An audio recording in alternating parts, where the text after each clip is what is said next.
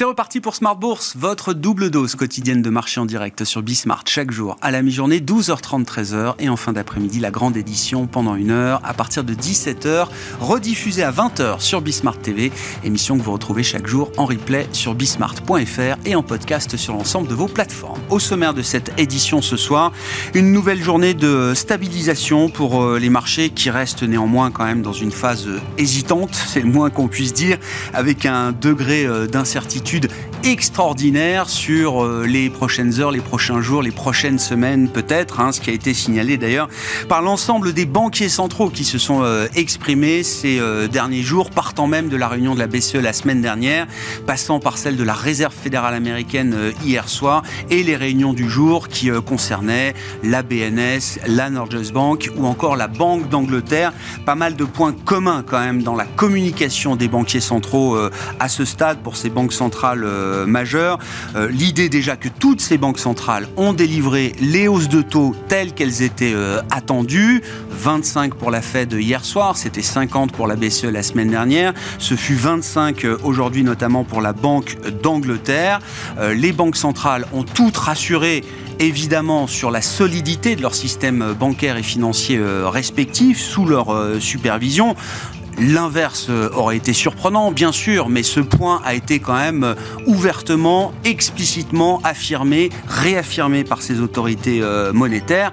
Pour la suite, là aussi, le discours évolue avec des banques centrales qui se disent désormais plus que jamais data dependent, avec des conditions à remplir pour de futures hausses de taux éventuelles qui se sont considérablement durcies sans doute. Les banques centrales vont analyser désormais à la fois les données économiques euh, traditionnelles qui nous obligent toujours un peu à regarder dans le passé, que ce soit les chiffres d'emploi, les chiffres d'inflation, mais elles vont intégrer de plus en plus dans leur fonction de réaction des données euh, financières, des données de marché qui permettront d'avoir peut-être un regard un peu plus avancé sur la situation, que ce soit euh, la situation de stabilisation des dépôts peut-être aux États-Unis avec le choc de confiance que connaît le tissu des banques régionales américaines aujourd'hui, ou encore plus généralement les euh, données de crédit bancaire, les conditions de crédit bancaire vont sans doute se durcir, à quel rythme, dans quelle ampleur, quel va être l'impact sur la distribution et l'octroi de crédit euh, bancaire.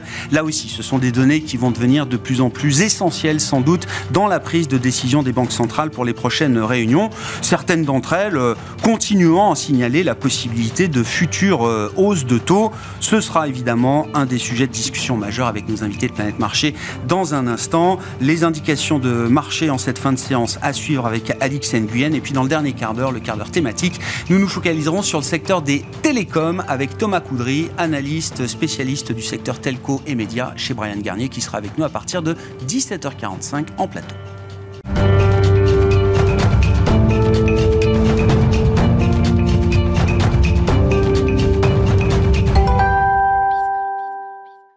Mais d'abord, les infos clés de marché avec Alix Nguyen chaque soir en direct à 17h. Alix, euh, le marché qui reste dans l'idée du, soulagement qu'on a pu observer en début de semaine avec une forme de, stabilisation hein, dans un environnement qui reste particulièrement incertain. Mais on notera quand même que les indices européens ont réduit, voire annulé leurs pertes en cette fin de séance. Oui, le marché euh, digère les multiples resserrements euh, monétaires après la Fed hier, qui, tout comme la BCE, privilégie euh, la lutte contre l'inflation. La Banque d'Angleterre s'est prêtée à l'exercice aujourd'hui à 13h. Elle s'inscrit, elle aussi, dans la lignée de la Fed et de la BCE, et ce, malgré les appels à faire une pause dans le resserrement monétaire face aux inquiétudes pour le secteur bancaire. Elle relève ses taux d'un quart de point à 4,25%. Il s'agit de la onzième hausse de taux consécutive depuis décembre 2021. C'est tout de même moins marqué comparé aux 50 points de base de ces derniers mois. Un choix qu'il a emporté chez une majorité de membres de son comité de politique monétaire, plus précisément à cette voix contre deux qui penchaient pour un statu quo. Et puis parmi les autres décisions de politique monétaire rendues aujourd'hui, on retiendra que la Banque nationale suisse, elle aussi, a relevé comme prévu ses taux d'un demi-point. Pour le porter à 1,5%, il s'agit ici de la quatrième hausse consécutive Une de plus, donc, qui donne la priorité à la lutte contre l'inflation, estimant que les mesures de sauvetage ont mis fin à la crise. La BNS n'exclut d'ailleurs pas de prochaine hausse de taux. Pour les prochains trimestres, les perspectives de croissance mondiale restent modérées et l'inflation devrait rester globalement élevée. La Banque centrale estime cependant qu'une forte incertitude demeure, notamment du fait des turbulences dans le secteur financier côté euh, européen et sur les marchés actions, on notera euh, aujourd'hui la baisse du euh, secteur des banques au sein du stock 600. Oui, cela fait suite à la dégradation par Citigroup du secteur. L'établissement prévient que la hausse rapide des taux d'intérêt risque de peser davantage sur l'activité économique et les résultats des banques. À Paris, BNP Paribas, Crédit Agricole et Société Générale reculent. À Zurich, UBS Group chute. On remarque aussi que le secteur du pétrole-gaz recule. Et puis euh, à New York, euh, First Republic Bank progresse. Hier, il plongeait de plus de 15% après euh, les commentaires de Janet Yellen. Pour rappel, la secrétaire au Trésor a clairement déclaré ne pas envisager une assurance globale des dépôts au-delà du seuil de 250 000 dollars en vigueur. L'indice KBW des banques américaines remonte lui aussi. Dans le secteur de la santé, à Paris, Sanofi profite des résultats positifs de son Dupixent dans une indication particulière. Traitement phare de Sanofi contre plusieurs maladies inflammatoires, le Dupixent a réussi un essai clinique prouvant son efficacité dans la bronchite chronique liée au tabac ou à la pollution de l'air. Si le Dupixent confirme son efficacité avec le second essai en cours, il sera le premier traitement biologique traitant la maladie, une nouvelle accueillie très chaleureusement par le marché. Tendance, mon ami, chaque soir à 17h en direct, les infos clés de marché avec Alix Nguyen dans Smart Bourse sur Bismart.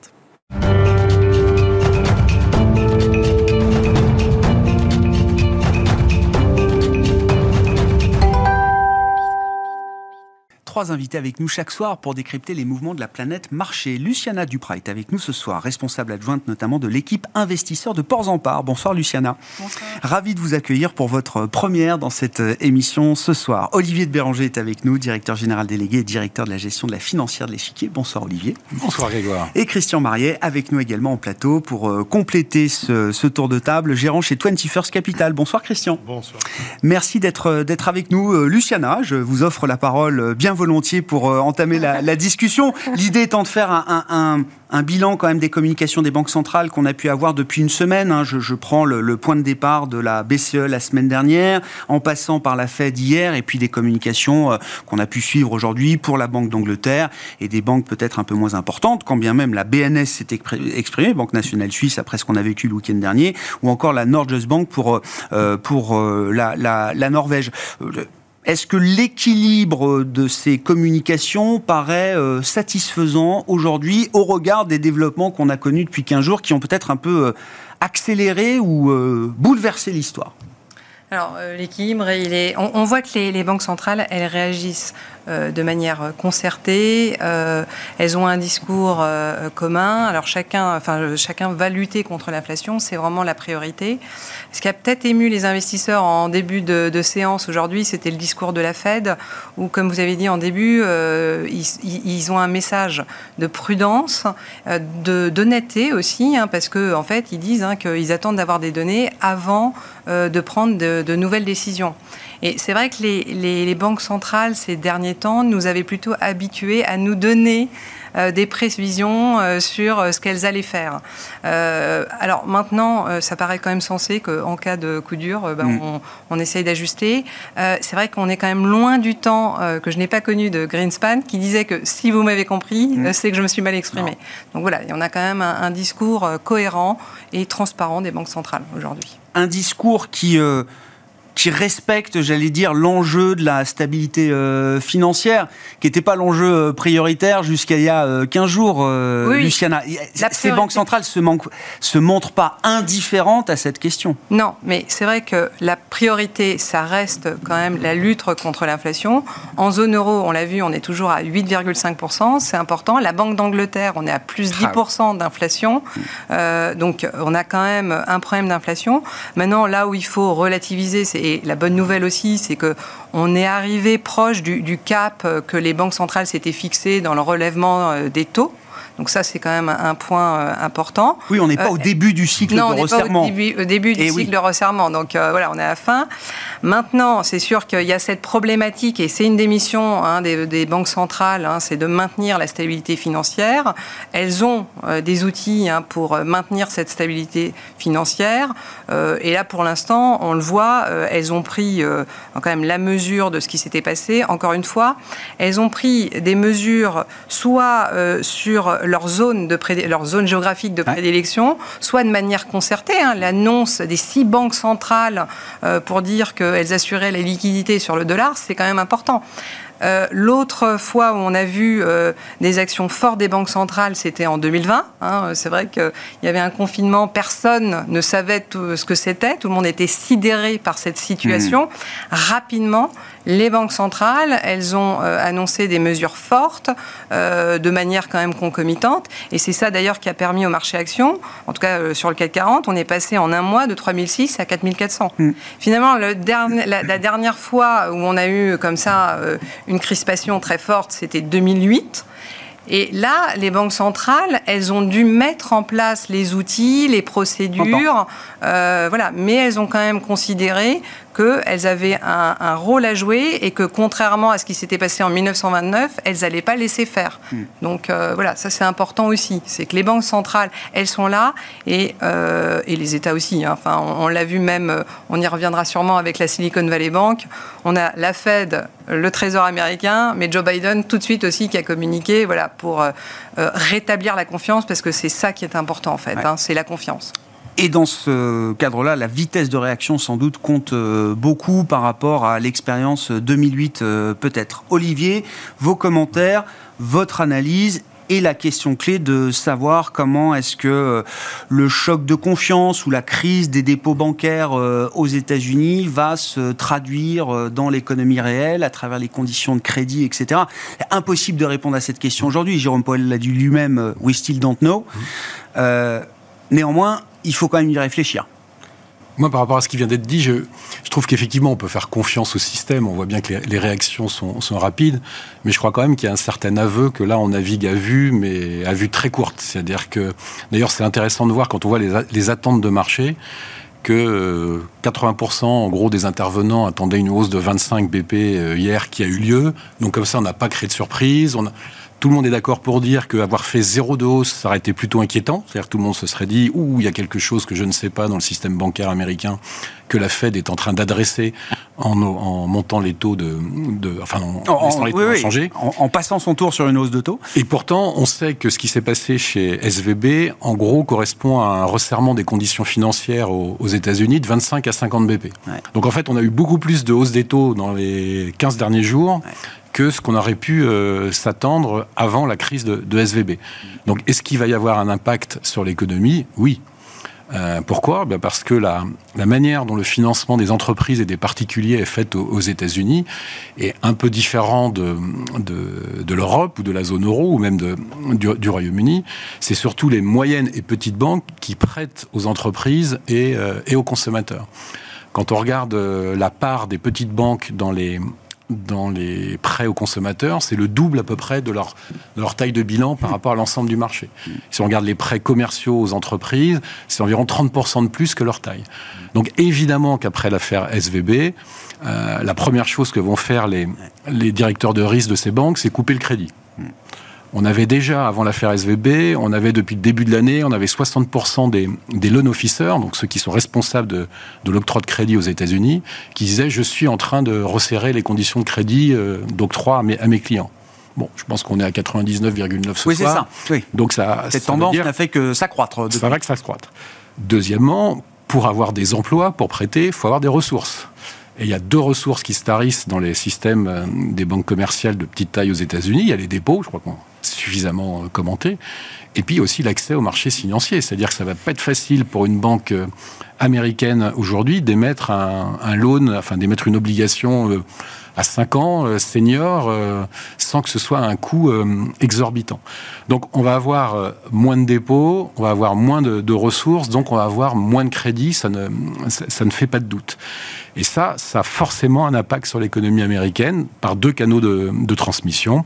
Le consommateur final, qui fait toujours, je vous le rappelle, deux tiers du PIB américain. Donc, s'il achète moins de voitures, s'il a moins de crédits, s'il a moins accès au, marché immobilier, évidemment que ça va avoir un impact sur, la croissance. Et puis les entreprises qui vont avoir plus de mal à se refinancer. D'ailleurs, quand on regarde les, pardon, les prévisions de, croissance de la Fed pour 2023, on est tombé à 0,4. Hein, pour, si, on regarde les faits, si on regarde la croissance attendue pour le premier trimestre, en gros, ça veut dire qu'on a légère récession au Q2, Q3 et stable euh, au, dernier trimestre. Donc, pour répondre à, votre question, Grégoire, oui, il y aura un impact et un impact assez net sur l'économie américaine. Si tout ce que vous décrivez là comme euh, enchaînement se matérialise assez vite, ça veut dire qu'on a peut-être assisté cette semaine à la dernière hausse de taux de la Fed dans ce cycle. Et est-ce que ça veut dire que la première baisse de taux du nouveau cycle de, de la Fed est assez proche de nous aujourd'hui? Alors je dirais pas qu'elle est proche, mais je dirais qu'effectivement euh, on est proche de la fin de la hausse des taux. Euh, je pense qu'à la Fed, je disais tout à l'heure qu'ils naviguaient à vue, qu'ils sont en gros data dependent, comme diraient les, les Fed watchers. Je pense qu'ils sont en train de prier pour qu'il y ait une mauvaise donnée, euh, notamment sur le marché du travail. Et d'ailleurs, si vous regardez les attentes de, publiées hier soir de la Fed sur le taux de chômage, ils s'attendent à une assez forte remontée du, taux de chômage. Qui est à 4,6, hein, c'est ça? 4,6 en fin d'année 2023 contre 3,7 à la fin 2022. Un point, un point. Un point de, un point de hausse du chômage, c'est récession dans 100% des cas aux, aux États-Unis. Donc, mm. Euh, je pense qu'ils savent qu'ils arrivent au bout. L'inflation tarde à baisser, donc c'est difficile de dire le prochain mouvement ce sera une baisse, mais je pense que tout le monde prie très fort pour avoir une, prochaine publication du CPI ou des indices de, prix dans l'ISM qui sont orientés euh, nettement à la baisse. Bon, Christian, dans quelle mesure on a changé de monde là en 15 jours? Euh, Je rappelle, hein, le monde il y a 15 jours, 3 semaines, c'était quand même l'idée au minimum du soft landing, voire du no landing, avec un Jérôme Powell qui nous disait ça va encore trop vite, trop fort, euh, on était à 25 points de base, peut-être qu'on va remonter encore à 50, etc. Ça, c'était il y a trois semaines. Hein. C'est il y a trois semaines. C'est bon ton aujourd'hui de, louer l'action des banques centrales et de leur euh, technicité, si on peut appeler ça comme ça. C'est vrai que ça a progressé d'une façon considérable depuis la crise 2007-2008 et sans remonter à 1929, bien entendu. Donc euh, c'est véritablement un, bon acquis.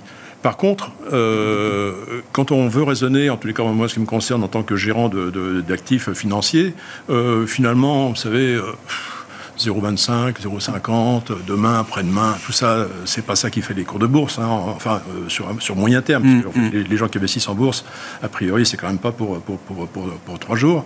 Donc, euh, l'intérêt, il n'est pas là. Il y a une chose quand même qu'on oublie, puisqu'on on est, on est assez gentil quand même, c'est euh, le pire qui puisse arriver à une banque centrale, c'est une erreur de pilotage. Tout le monde en a convenu, et puis on l'a déjà vu dans le passé, et c'est ça qui, était, qui est à redouter. Euh, dire que l'inflation est transitoire et que ça va se passer en quelques jours, quelques semaines, est-ce qu'il n'y a pas une erreur de pilotage quand même qui était... Je ne vais pas faire le procès hein, de qui que ce soit. On revient sur l'idée du retard à l'allumage, euh, c'est ça, euh, Christian? Moi, je, je, comment dire, j'ai pas, pas les capacités de, je ne sais pas ce que j'aurais pu faire à leur place. Je dis simplement qu'il me semble qu'ils ont fait une erreur qu'il y a une erreur qui a été commise d'appréciation des choses. Bon. Ils auraient commencé le cycle de hausse de taux six mois avant. Est-ce que ça aurait changé fondamentalement l'histoire? Probablement.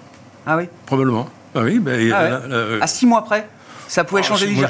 il n'y avait pas encore eu la guerre en Ukraine, euh, il n'y avait, pas, il y avait pas encore eu tout ça. Hein. C'était déjà dans les tuyaux l'inflation, hein. je suis désolé, hein, avant, la guerre en Ukraine. on voyait déjà bien les chiffres qui étaient bien avancés. Donc euh, il y a eu une réaction, et puis après de dire, de dire que ça va, c'est transitoire, euh, là, c'est, là, l'erreur, elle est là. Déjà, euh, ils auraient dû combattre cette, cette inflation. Après, il y a une question de, génération. Euh, enfin, sur le marché, c'est pas malheureusement, mais des gens qui ont connu l'inflation, il n'y en a pas beaucoup. donc, non, mais par contre, il y en a qui ont quand même beaucoup connu une période pré-déflationniste pendant 10 ans que les banques centrales n'ont jamais réussi à corriger complètement. Hein. Mais ça pensait que l'inflation. Donc, c'est autre chose. Alors, effectivement, la déflation, c'est encore pire, hein, qu'on voit dans l'histoire. Donc, c'était combattu, il fallait le faire, bon d'accord. Mais là, on a laissé, on a laissé se développer euh, donc des phénomènes inflationnistes euh, euh, sans, vouloir les combattre le début. Donc maintenant, la réaction est plus violente. On, erreur de pilotage, on dit bah, finalement c'est transitoire, puis finalement ça ne l'est plus. Et maintenant, de, de, statistique en statistique, on se rend compte que ça continue encore. Hein. Donc les matières premières ont baissé, c'est super, et puis finalement non, bah, parce que les services continuent à monter, un certain nombre de choses continuent à monter. Donc ça devient extrêmement délicat. Après, ce que je retiendrai donc sur ces, banques centrales, vraiment pour raisonner en tant qu'investisseur, mmh. hein, pour responsable d'épargnants, de, si vous voulez, c'est ce qu'a dit Powell, qui a dit, qui, a, dit, qui a dit un peu ce que vous venez de dire.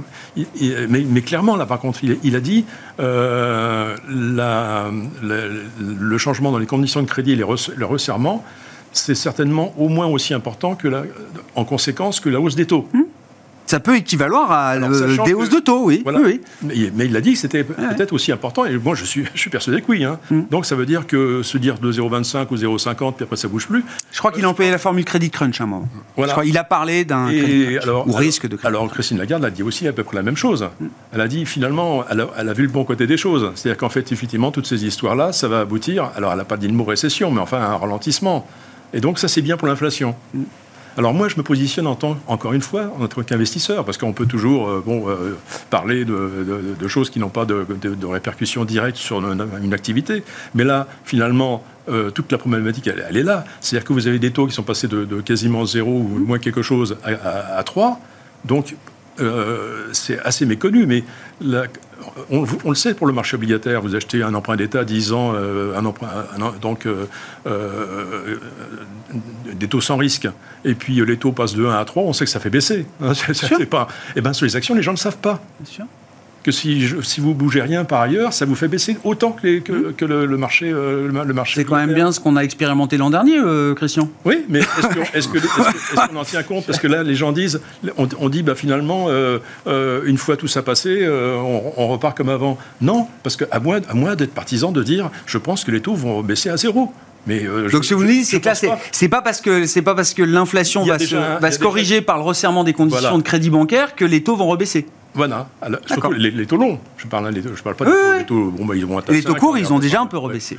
Et euh, donc, on va rester avec quelque chose qui va peser sur le marché. Et l'autre chose qui va peser sur le marché, pour revenir à des choses concrètes encore, les taux d'intérêt. Et de l'autre côté, à partir du moment où on dit c'est formidable, c'est super pour l'inflation, mais en fait, finalement, quelqu'un qui achète des actions, c'est pas tellement son propos. Ce qu'il va voir, c'est que les, les, le ralentissement économique, voire récession, va peser sur, les, sur, les, sur les, résultats des sociétés, et que vous allez avoir d'un côté les taux qui sont passés de 0 à 3, puis de l'autre mmh. côté les bénéfices qui vont, alors je dis pas qu'ils vont s'écrouler, parce que je suis pas du tout euh, dans cet état d'esprit, mais n'empêche qu'ils vont au moins euh, être stabilisés, donc on rentre dans une phase qui va être beaucoup plus compliquée pour les marchés actions, ah, après ce qu'on a vécu de, sur la première partie de ce, premier trimestre. J'ai du mal à comprendre, euh, comment dirais-je, aujourd'hui, euh, comment on, peut être, euh, si vous voulez, quand on, c'est un placement à risque en fait, hein, le marché action. C'est un placement à risque avec, dans le bon côté des choses. Hein. ça veut dire qu'on ne va pas se ruiner, mais on est un peu dans l'inconnu de, de, son résultat. Voilà. Et donc à partir du moment où il y a de la volatilité. Non, alors moi je prêche pour ma parole, c'est ce qu'on. Qu'est-ce que ça change, oui, sur, pour l'investisseur action aujourd'hui, ces 15 derniers jours et l'enchaînement des événements de ces 15 derniers jours,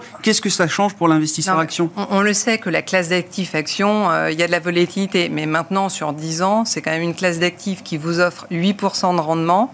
Euh, la classe obligataire, euh, c'est 0, enfin, l'obligation d'État, c'est 0,5%. Si on fait sur les emprunts privés, alors de bonne qualité, on est peut-être à 2,5%. Si on est sur ce qu'on appelle le high yield, donc plus risqué, on est à peu près à 5%, donc l'équivalent du risque euh, et en plus avec l'équivalence d'un risque action. Mmh. Donc, quand même, la classe d'actifs, euh, action, elle offre du rendement. Maintenant, il faut accepter la, volatilité, Donc, ça, c'est quand même un, point important. Moi, je, voudrais revenir quand même sur. Euh, alors, c'est vrai que les banques centrales, il y a peut-être eu un, retard à l'allumage, mais après, les banques centrales, pour lutter contre l'inflation, elles, ont, elles connaissent hein, le, moyen classique, hein, c'est quand même de relever les taux directeurs. on le sait, ça se fait jamais sans heurts s'en casse. Et c'est toujours les acteurs les plus faibles euh, qui sont pénalisés, voire qui meurent. Alors là, on monte les taux jusqu'à ce que quelque chose casse. c'est l'adage traditionnel euh, qui accompagne les cycles de resserrement de la Fed. Là, pour la Silicon Valley Bank, on avait vu, on a vu que c'était les startups euh, technologiques. En 2008, c'était les subprimes. Donc c'était, on a, on a vu des ménages. On avait vu que même on avait prêté aux vendeurs de hot dog du coin. Donc voilà, chaque crise, on, voit quelles sont les. J'avais une petite image qui était assez intéressante justement de, Greenspan qui, qui disait en fait on pêche, on pêche à la dynamite. et on, Ouais. Bah voilà. balance. Oui, bah oui, alors, oui, oui. Quand c'est des petits poissons qui remontent à la surface, ça Bien va. sûr. Mais si on, met une, si on met une munition un peu trop forte et que c'est une grosse banane qui sort, ouais. ça va plus du tout. ouais. Donc, euh, Et donc on en est là euh, aujourd'hui. Non mais sur la- qu'est-ce que ça a changé? C'est moi ce qui m'intéresse, je- parce que je veux pas qu'on refasse tout le procès des banques Oui, centrales, sinon c'est plus le sujet du moment. Mais qu'est-ce que ces 15 derniers jours ont changé dans la logique d'un investisseur euh, aujourd'hui? Et je disais action, mais dans la logique d'un investisseur euh, multi-asset même, euh, Luciana. Alors, qu'est-ce qui a changé? Moi, je, je trouve que depuis fin 2020, en fait, on a des alternances assez fortes de surperformance des valeurs value, enfin des valeurs décotées et euh, par rapport à la croissance, euh, que ça se fait sur des amplitudes fortes, alors que en fait entre 2008 et 2020, on s'était habitué à avoir une surperformance des valeurs de croissance, et à un moment donné, pendant un an, on avait la surperformance euh, de la value. Euh, donc euh, là, depuis fin 2020, nous, en tout cas, le message qu'on fait passer, c'est d'avoir des portefeuilles équilibrés, c'est-à-dire pas de paris sectoriel marqué. Euh, donc là, dans ces semaines qui, enfin dans cette semaine qui s'est écoulée, euh, il y a des points d'entrée intéressants. Si on est téméraire, on y reviendra peut-être sur le secteur bancaire. Ah. bah quand même, euh, voilà. C'est pas il y a eu- ininvestissable. Ah, on- on- oui, non, non. Bah, si on veut, mais alors je, je donne les, les Oui, différents secteurs. Et après, on ira quand même sur évidemment le, le secteur qui est sous les projecteurs. Mais voilà, il y a, il y a les bancaires. Il y a eu tellement des craintes de récession qu'on a vu que le secteur de l'énergie, des matières premières avait euh, on sait quand même qu'il y a des enjeux énergétiques importants. Sur les matières premières, alors non seulement on a la Chine qui maintenant a sa politique de euh, de- d'ouverture, donc euh, qui va consommer à nouveau. On a des thématiques de long terme aussi avec les véhicules électriques. Et là, euh, euh, ça touche aussi bien les matières premières euh, comme Eramet euh, qui, qui a du lithium, les semi-conducteurs qui, qui sont aussi sur, sur enfin, comme Infineon sur le secteur automobile et plus particulièrement sur le véhicule électrique. Et puis les constructeurs automobiles hein, comme Stellantis et Mercedes qui ont mis l'accent sur, sur les véhicules électriques. Maintenant, euh, J'allais dire, euh, donc il y a eu le luxe aussi, pardon, euh, là, avec la réouverture de la Chine qui était bien.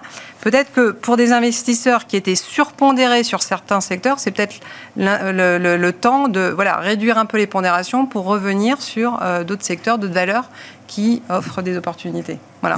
Olivier, sur la logique d'investissement euh, multi-asset, est-ce qu'on a, est-ce qu'on change un peu de, de séquence? La première partie d'année a été quand même très favorable au risque action par rapport euh, aux performances obligataires. Alors euh, en janvier, tout a monté, mais c'est vrai qu'en février, on a eu une correction euh, obligataire. Les marchés actions restaient performants, et c'est vrai que jusqu'à il y a 15 jours, les marchés actions en performance battaient euh, quand même les marchés obligataires, si je dis pas de bêtises. Ben, en fait, le- l'environnement qui est le, le plus frappant pour moi, c'est pas la volatilité des marchés actions, c'est la volatilité du marché obligataire. Ah oui. On a, on a connu des séances qu'on n'avait pas connues depuis 40 ans. Donc, euh, Sur la partie courte, en sur la hein. partie courte de la, de la courbe des taux. Donc, c'est difficile de, bâtir des stratégies Ah. long terme quand on sait même pas à 50 BP près ce que vaut le 2 ans américain à un quart d'heure près. Donc, euh, voire à 100 BP. voilà, voilà, à 100 BP près. Donc, la- ma, ma première remarque, c'est que euh, généralement, quand c'est comme ça, faut pas trop bouger quand même. faut pas trop changer son, son allocation. Nous, on, on est toujours, euh, toujours favorable aux actions, mais probablement un peu plus prudent qu'en début d'année. Euh, De toute façon, on s'était dit, même sur ce plateau, hein, euh, fin janvier, début février, on avait la 15. perf attendue sur l'année, donc euh, c'était quand même une drôle d'idée de, de- de- de rajouter du risque. Euh, sur le marché obligataire, euh, je serais toujours positif pour plusieurs raisons. Un, parce qu'on s'approche à, quel- à quelques mois ou trimestres près de la fin de la hausse des taux, donc c'est toujours un bon moment pour, euh, pour investir en, en obligations. Et puis deux, que la demande va devenir énorme. Pour revenir sur notre point euh, précédent, si vous êtes rationnel aux États-Unis, vous achetez du T-bill ou du T-note euh, plutôt qu'avoir du dépôt à la banque. Bien sûr. Bah, c'est Euh, exactement ce qui se passe. Tout ce qui se passe au-dessus de 250 000 dollars, Eh oui. il faut acheter du C'est bien le T-bill problème d'ailleurs pour les banques. C'est bien, ça- c'est bien ça qui fait baisser les, les taux deux ans, les taux deux ans aux États-Unis. Donc la, la performance de- du marché obligataire, elle, elle sera bonne. Le crédit, il faut sans doute être un peu plus méfiant. Vous savez qu'on était très positif Mm. depuis euh, juillet de l'année dernière. Là, il faut sans doute être un peu plus méfiant parce que qui dit récession dit quand même euh, contagion au, au- au spread de crédit. Et d'ailleurs, si on regarde euh, les ISM, si on regarde les volatilités euh, implicites, on voit que les spreads du high yield pourraient être un peu plus larges aux États-Unis. C'est-à-dire que s'ils étaient euh, 75, 100, 100 bips de, de large de plus, ce serait pas scandaleux par rapport au, aux, Ouais, au risque aujourd'hui. C'est un peu moins vrai en Europe où euh, le crédit est toujours un, un peu plus euh, en ligne avec, ses, avec le cycle économique, mais je dirais que le message, c'est quand même un peu plus de prudence. Mm. Et vous savez que moi, je suis plutôt dans, dans le camp des optimistes, euh, généralement, donc là, je, je suis un peu, euh, un peu plus prudent, essentiellement à cause de la volatilité, essentiellement Mm. parce que les, les banques euh, centrales naviguent à vue, et puis essentiellement parce que le, le, le scénario qu'on bâtit tous les jours, il est généralement invalidé une semaine après. Je, on est censé être en QT, hein, je vous rappelle. Ouais. Le chiffre sera publié ce soir. de- Réduction du bilan. réduction, du, réduction du bilan de, de la Banque centrale américaine. C'est publié tous les jeudis soirs à, Ouais, à ouais, 22h.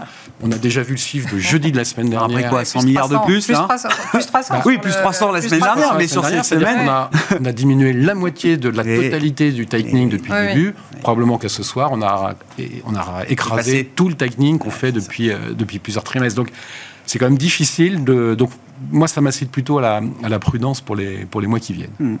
Comment on organise une stratégie action là aujourd'hui euh, Alors on change pas de stratégie tous les quatre matins, bien sûr, euh, Christian, mais c'est quoi une stratégie action qui, qui est pertinente et qui fonctionne peut-être d'ailleurs dans ces marchés compliqués?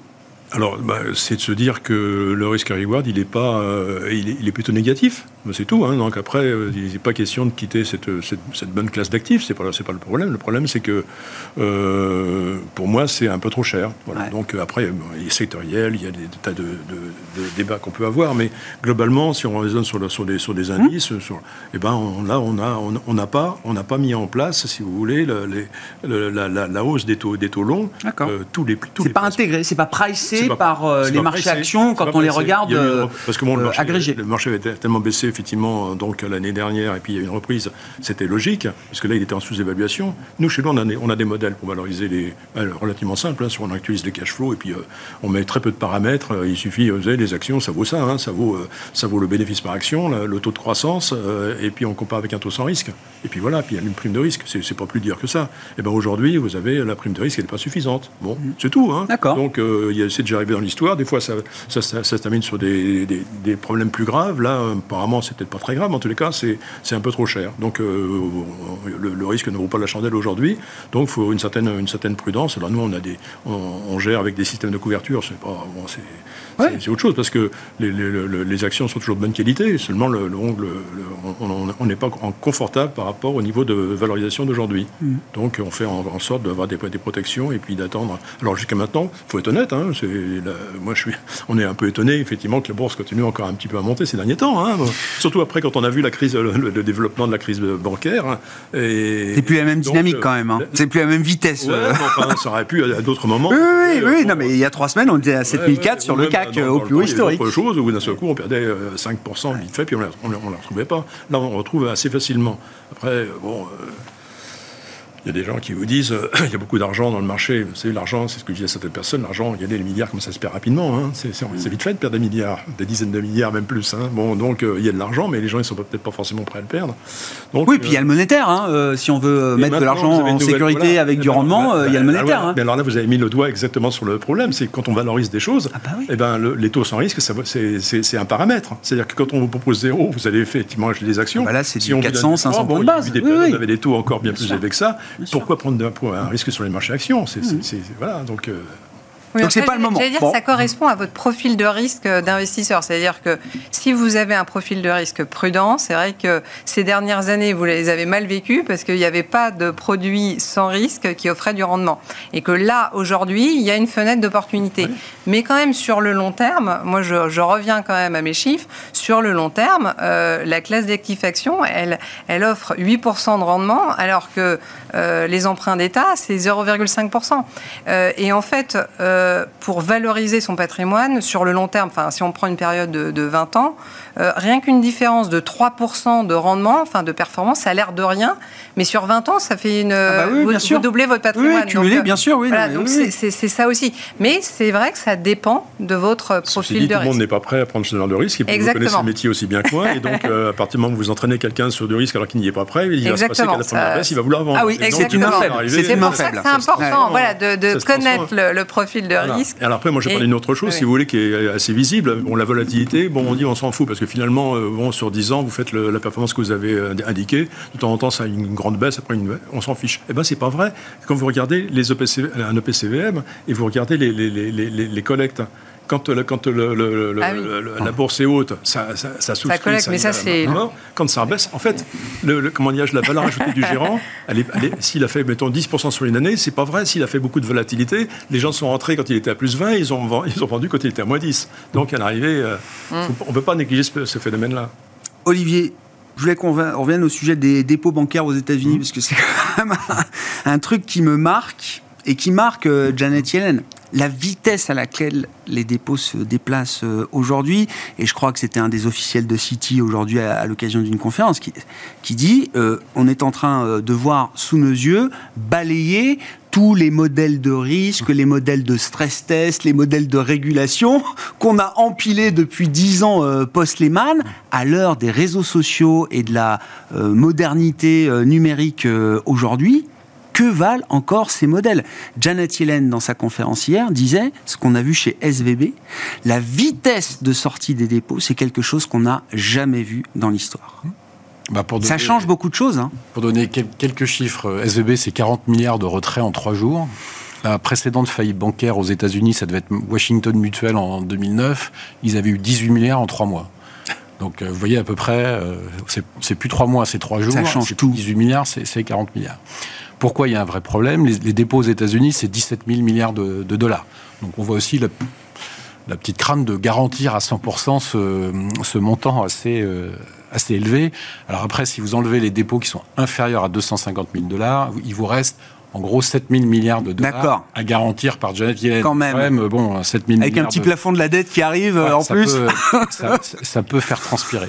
Et ce qui est vrai, là encore, pour vous donner des, des chiffres sur les dépôts, euh, il y a eu 1100 milliards de dollars de sorties sur les banques euh, américaines, sur les dépôts dans les 12 derniers mois, dont 500 milliards depuis SVB. Donc la vitesse à laquelle ça va est juste affolante. Et moi, je suis franchement persuadé que si hier soir, euh, Jérôme Powell avait dit on garantit à 100% les dépôts, ben, ça n'aurait rien changé. Mais rien du tout.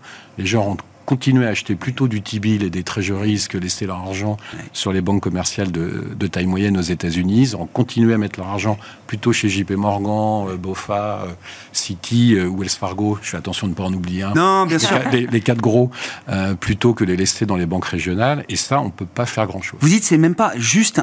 ce serait juste un sujet de confiance une parole publique de Janet Yellen, de Jérôme Poel peut euh, maîtriser. Malheureusement, là, c'est il y, a, la révélation que votre dépôt est pas rémunéré et qu'à côté, sur du 7 jours, du 1 mois, du 6 mois, vous avez une rémunération extraordinaire pour de l'argent que vous pouvez laisser tranquillement bloqué pendant quelques mois. Hein, euh. Alors la réglementation en Europe est différente, c'est-à-dire les calculs de LCR, les calculs de, liquidité, les, y a, vous n'avez pas le droit de faire ce qu'a fait SVB euh, en Europe, ou en tout cas c'est mesuré et ça doit être publié. Donc le système bancaire européen sur le papier, il est beaucoup plus solide et beaucoup mieux régulé. Après, on sait qu'à chaque fois qu'il y a une crise bancaire, généralement c'est toujours aux États-Unis, mm. il y a une couche de régulation supplémentaire qui va arriver. Généralement, c'est en Europe. Donc, Mais euh, c'est aussi parce que l'administration Trump avait voulu réguler ces oui, banques bien sûr, bien sûr. Mais l'Europe se vit comme une puissance réglementaire. Dès qu'il y a matière à réguler encore plus. Il attaqué le régulateur en disant en fait, il freine la croissance. Mm. On va libérer les banques commerciales, comme ça, elles vont pouvoir prêter aux agents économiques qui ont plein de projets. Euh, bah voilà, on, le voit avec la Silicon Valley Bank. Comme vous avez dit, il y a un mmh. problème en fait de gestion de l'actif passif. C'est normal que les banques elles aient des dépôts et qu'elles investissent. Maintenant, est-ce qu'il fallait faire comme Silicon Valley Bank, c'est-à-dire d'investir que sur des actifs long terme en sachant que vous avez une base de clientèle très concentrée uniquement en plus sur les start-up euh, techno, ou comme les banques européennes, euh, là une base d'investissement beaucoup plus diversifiée avec une part d'actifs liquides importante?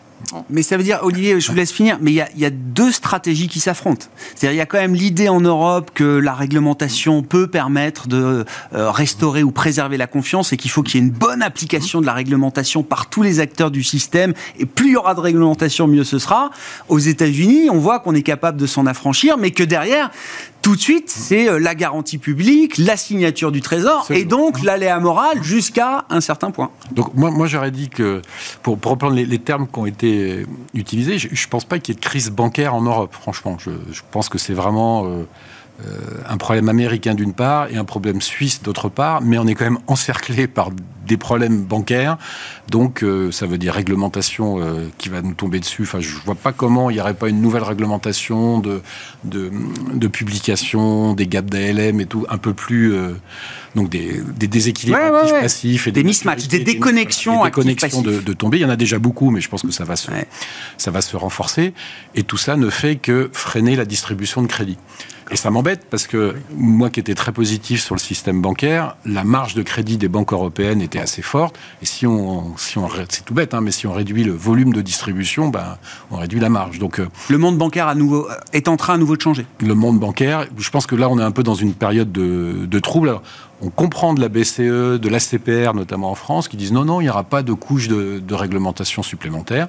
J'aimerais bien les croire, mais je serais tenté de dire, vous savez, nous qui étions euh, surpondérés sur le secteur bancaire, on revient à neutre, on attend de voir ce qui se passe dans les 3-6 mois qui viennent, et on reviendra après, même si, euh, objectivement, les valorisations euh, sont, pas, sont loin d'être euphoriques. Vous savez que depuis le début de l'année, le secteur bancaire fait environ plus 6% en Europe, malgré tout ce qui s'est passé. Alors vous me direz, il était à plus 30 fin février, donc on a bien, bien baissé. Sur les six derniers mois, vous faites plus 35%, donc en gros c'est le double de la performance du stock 600. Ben, on prend ses profits, on attend de voir, en espérant qu'il n'y ait pas une couche réglementaire supplémentaire, mais quand même, j'ai l'impression que ça, ça, ça, rôde autour du système. Oui, d'autant qu'il y aura une vague de réglementation aux États-Unis euh, à nouveau. Enfin, c'est toujours le jeu oui, stop and go. Mais différence quand même à avoir entre les banques commerciales et les grandes banques euh, américaines. Alors après, je ne sais pas pour les banques européennes, mais moi, je suis, enfin, depuis 2008, euh, le régulateur a beaucoup, on va dire, acculé les, banques. Alors, mmh. peut-être qu'il y aura euh, d'ici de là euh, d'autres régulations, mais en même temps, on a vu aussi qu'en 2020,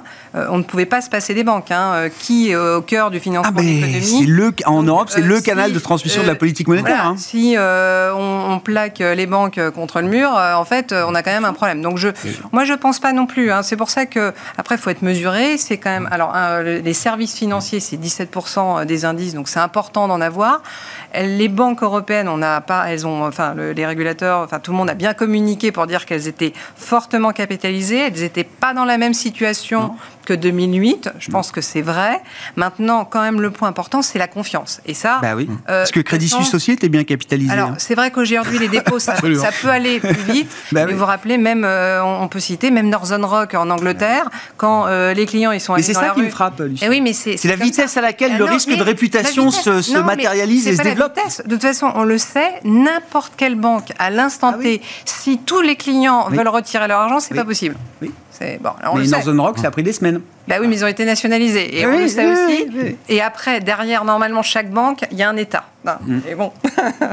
bah, c'est ce qu'on a, c'est ce qu'on voulait casser quand même euh, à un certain stade euh, bah, après la crise souveraine euh, en Europe, notamment hein, la fameuse idée du mieux vaut le bail-in que le bail-out. Et ah après le week-end suisse, je suis pas sûr qu'on soit totalement sorti du, des schémas de sauvetage public. Bon, sur le secteur bancaire, je sais pas quelle est la vue maison de 21st, Christian? Alors moi, j'étais toujours à l'écart du, du, secteur bancaire pour des raisons de volatilité et, donc et, puis de, fondamentalement euh, comme il ne faut pas oublier que l'indice européen des, banques, il est quand même passé en 10 ans de 400 à, il à 50. Oui, oui, hein, oui. 50 à 100. Alors vous me direz, ah, c'est super d'acheter à 50 et en à 100, mais malheureusement, en général, euh, il y a beaucoup de gens qui ont acheté des, même s'ils n'ont pas acheté à 400, ils ont acheté. Donc c'est un, je, ne trouve pas, si vous voulez, de, comment dirais-je, euh, d'histoire euh, sur le futur. Alors, sur du long terme? Sur du long terme, je ne vois pas. Alors après, c'est comme euh, quelqu'un comparait ça, c'est comme le corps humain, si vous voulez, c'est le système sanguin, la banque. Donc, sans passer ou les mettre à l'écart, comme vous disiez, c'est insensé.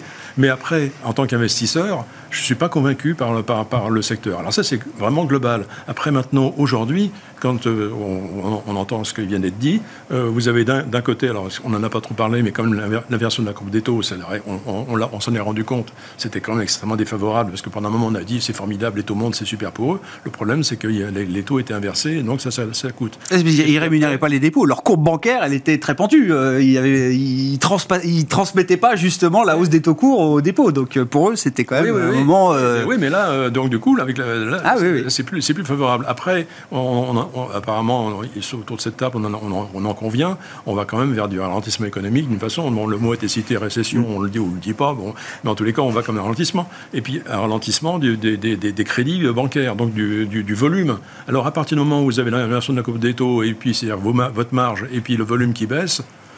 Oui, le cas d'investissement est un peu dégradé. quoi. bon, je suis pas. On s'arrêtera là pour ce soir. Merci à vous trois d'avoir été les invités de Planète Marché. Christian Mariette, 21st Capital, Luciana Duprat, Porzampar et Olivier de Béranger, la financière de l'Échiquier, qui étaient nos invités en plateau.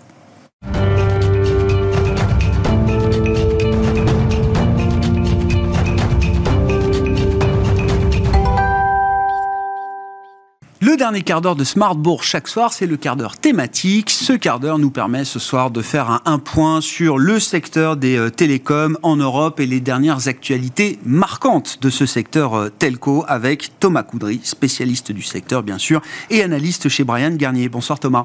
Bonjour. Merci d'être euh, avec nous ce soir. Ravi de vous, vous retrouver. Oui, j'avais noté quelques actualités qui me paraissaient peut-être intéressantes là pour le secteur des, des télécoms, à commencer par les activités professionnel B2B de ces opérateurs euh, télécoms, puisqu'on a vu l'annonce chez euh, Orange d'une restructuration de la branche B2B. Je crois qu'il y aura quand même plusieurs centaines d'emplois euh, en jeu dans cette, cette restructuration. Et derrière la restructuration en cours d'Orange, tout le monde cite en exemple BT, British Telecom, qui visiblement a réussi à, remettre d'aplomb de manière assez spectaculaire sa branche B2B euh, professionnelle. Thomas. Ouais, je... L'exemple BT vous laisse pantois. Je, euh, je serais un peu moins enthousiaste. Bah, euh, quand on regarde ça que vous êtes là, Thomas. quand on regarde les chiffres de la branche entreprise de BT, c'est quand même pas reluisant et ça fait un certain nombre de, ça fait un certain nombre de temps que c'est pas le, c'est pas le sujet. Alors, Certes, ils ont un niveau de marge qui est supérieur à celui qu'on peut voir chez, chez OBS, chez Orange, dans les activités entreprises d'Orange. Euh, maintenant, ils sont en décroissance de revenus, ils sont en décroissance, je crois qu'ils doivent être sur les 9 premiers mois de l'année parce qu'ils sont en exercice décalé, bref, euh, moins 20% de, croissance de, de décroissance de l'EBITDA sur leur activité entreprise. Donc euh, l'analogie, je, ne suis pas sûr qu'elle soit si bonne que ça. C'est pas l'exemple parfait, quoi. C'est pas l'exemple parfait. Alors après, il faut il faut il faut voir plusieurs choses. C'est pas tout à fait le même contenu non plus. Les, la branche entreprise de la branche entreprise de BT contient aussi les activités un peu wholesale, MVNO. Elle va fusionner avec la branche globale. On a une approche un petit peu différente chez, chez, Orange. Donc euh, la, la, la, comparaison mérite d'être prise avec un petit peu de un petit peu de prudence. Et puis euh, et puis non, je pense que les activités B2B de, de, de BT souffre aussi des mêmes maux qu'une part des activités d'Orange Business Services mots qui sont complexes à, adresser. Hein. Je, parle là de la décroissance de la téléphonie fixe commutée, un historique classique d'entreprise. Je pense qu'il y a peu de gens encore qui nous écoutent euh, en ce moment, qui utilisent leur poste fixe, en tout cas de moins en moins, euh, Teams, etc. Là, il est vrai, à la décharge des opérateurs, c'est que le Covid a créé une vraie accélération euh, de ces sujets-là. Donc maintenant, tout l'enjeu est d'essayer de rattraper, de de compenser cette décroissance, euh, bah, d'une part en agissant sur les coûts, et puis d'autre part en essayant de remettre un petit peu euh, au cœur du, business euh, les activités qui sont, qui sont en croissance. Et là, on voit aussi les mêmes mouvements chez l'ensemble des opérateurs B2B, c'est-à-dire le cloud, la data, la cybersécurité, tout ça. Donc, on, voit un petit peu les mêmes dynamiques. Oui, effectivement. Mais c'est voilà, l'idée, c'est qu'il faut accompagner euh, la décroissance et l'extinction de certaines activités, mais que d'autres peuvent aussi nourrir la croissance de, demain. Qu'est-ce qu'on peut dire justement de ces enjeux? C'est vrai qu'on en parle assez peu. On a en tête les, opérateurs mobiles euh, pour le retail, mais ces parties euh, branches entreprises B2B, c'est c'est quoi l'avenir justement pour euh, ces grands groupes télécoms? elles, elles, sont importantes Mais en fait parce que elles, euh, elles ont en leur sein quelques relais de croissance qui sont les peut-être les, activités les voilà qui, présentent chez les opérateurs les plus forts taux de croissance. Je l'évoquais tout ce qui est autour des, de, de, la data, du cloud, de la cybersécurité, etc. Comme des enjeux majeurs. Et donc là on a des on a des taux de croissance euh, de l'ordre de 10%, voire 15 ou plus chez certains, ce qui est par rapport on va dire au, au niveau niveau de croissance des opérateurs, en tout cas sur les activités retail, très, très déterminant. Donc ces, branches, ces branches entreprises, elles sont importantes, elles vont devenir importantes dans le business case des opérateurs, ce sont des, ce sont des relais de croissance. Mais voilà, il faut encore, euh, si je peux parler de façon un peu familière, se mmh. coltiner euh, tout le legacy. Tout le passé, euh, tout l'héritage. Malheureusement, en plus, porte les plus hauts niveaux de marge. Donc on substitue des activités à 40% de marge par des activités de service à 15%. Forcément, ça fait un petit peu mal sur le mix. Bon. C'est pas ça qui va changer le comment dire le statut boursier des opérateurs ah, télécoms. Pas, encore. Pas encore. C'est important, c'est des sujets adressés. Pas encore, puisqu'on est plutôt, je leur disais, c'est le cas chez la plupart des, opérateurs, plutôt dans la phase de, décroissance. Et chez BT de l'EBITDA, chez Orange, par exemple, on attend un retour à la profitabilité d'OBS euh, à l'horizon 2025. Hmm. Donc, euh, il faut encore un petit peu, il faut encore patienter un petit peu. On rentre dans un moment clé pour euh, Télécom Italien, Team, avec une décision à prendre je crois, d'ici la fin du mois, euh, c'est mm. ça, euh, Thomas, sur euh, deux offres en concurrence pour la reprise des infrastructures de réseau fixe de Télécom Italia. on a du KKR d'un côté, si je dis pas de bêtises, et de la Caisse des dépôts italienne notamment qui pilote l'autre offre avec l'Australien Macquarie. Mm. Bon. en effet, des lieux des forces en présence. Je crois que la, la, la, décision est attendue plutôt pour mi-avril, d'ici mi-avril. Euh, ouais, on rentre dans une phase critique. Alors, j'ai l'impression que j'aurais pu vous répondre à peu près la même chose il y a un an. Euh, bon, il y a plusieurs verrous qui ont sauté, on va dire. Le, premier verrou, si on fait un tout petit peu d'historique par rapport à ce sujet-là, parce faut, il faut. ça fait des années qu'on attend ça, hein, que ce sujet du, réseau, du spin-off de réseau est mis sur la table. Le premier verrou qui a quand même sauté, c'était le verrou de la, volonté du groupe de conserver ou non le contrôle de ses activités fixes et de son réseau fixe. Donc pendant longtemps, ça a été, il y a une, euh, une barrière infranchissable, et puis euh, Vivendi et Télécom Italien ont compris que ça n'allait pas être possible, donc, et c'était début d'année dernière sans doute, euh, que, ils ont dit, bon, OK, on va s'engager, on va étudier des scénarios euh, qui vont, dans lesquels on accepte euh, d'abandonner le contrôle du, réseau fixe, qui simplifiait un certain nombre de choses d'un point de vue à la fois politique et concurrentiel. bien, sûr, concurrentiel. Donc ça, c'était la première étape. Et donc, on était déjà rentré dans un MOU euh, l'année dernière sur ce, sur ce sujet-là, avec un peu l'ensemble des mêmes parties prenantes. Il y avait KKR, il y avait Macquarie, il y avait CDP, il y avait ce autour de ça. Bon, et qu'est-ce qui s'est passé depuis? Il y a eu un changement de gouvernement en Italie. Donc, on est un peu reparti à zéro sur ce sujet-là. Évidemment, on est un sujet, sujet clairement politique. Donc, maintenant, on a un petit peu plus de visibilité au niveau, au niveau politique. On a le sujet du contrôle qui est un petit peu plus clair. Euh, on a deux offres maintenant qui sont sur, qui sont sur la table. Donc, qu'est-ce qui bloque? Alors, le sujet concurrentiel, bon, il est peut-être un peu plus. Il, est lié beaucoup à la possible fusion avec leur principal concurrent qui est Open, euh, qui Open, euh, Open Fiber. Donc, ça, on va voir. Dans l'offre de KKR, il n'y a, pas ça. Peut-être c'est plus simple d'un point de vue concurrentiel. L'un des sujets principaux qui bloquent aujourd'hui, c'est le sujet de la valorisation. Hmm. Et là, on sent qu'il y a un mismatch entre ce qu'en attend euh, Telecom Italia, Vivendi, euh, et ce, que, ce qui aujourd'hui semble être sur la table euh, de la part des deux offres, puisqu'elles sont dites relativement proches en termes de montant, aux alentours d'une vingtaine de milliards, des structurations un petit peu... Vivendi, on vous l'a dit de plus à l'époque. Hein.